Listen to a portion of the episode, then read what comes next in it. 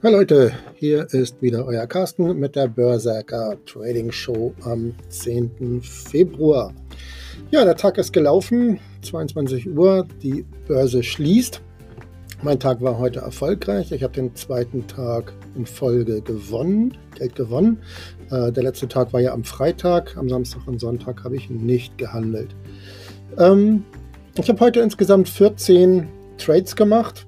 Davon habe ich äh, vier negativ beendet und zehn positiv. Und die zehn positiven haben mehr Geld gebracht, als die vier negativen gekostet haben. Dadurch bin ich halt im Plus gelandet. Das freut mich. Es ist der zweite Tag in Folge. Juhu. Wie gesagt, ich bin blutiger Anfänger und ich freue mich über jeden kleinen Pups, den ich da rausquetschen kann.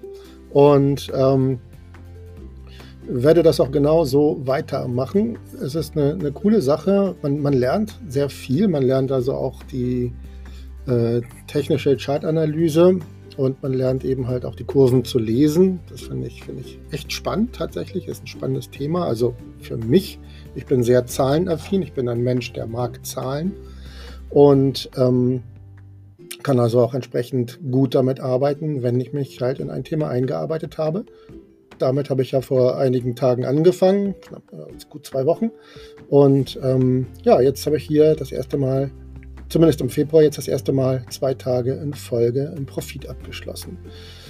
Ähm, das macht in der Statistik äh, aktuell 35 Trades pro Tag im Februar.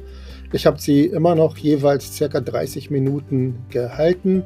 Insgesamt habe ich im Februar 211 positive Trades gehabt, also die im Profit beendet haben, und nur 69 negative Trades. Ich finde nach wie vor, das kann sich sehen lassen.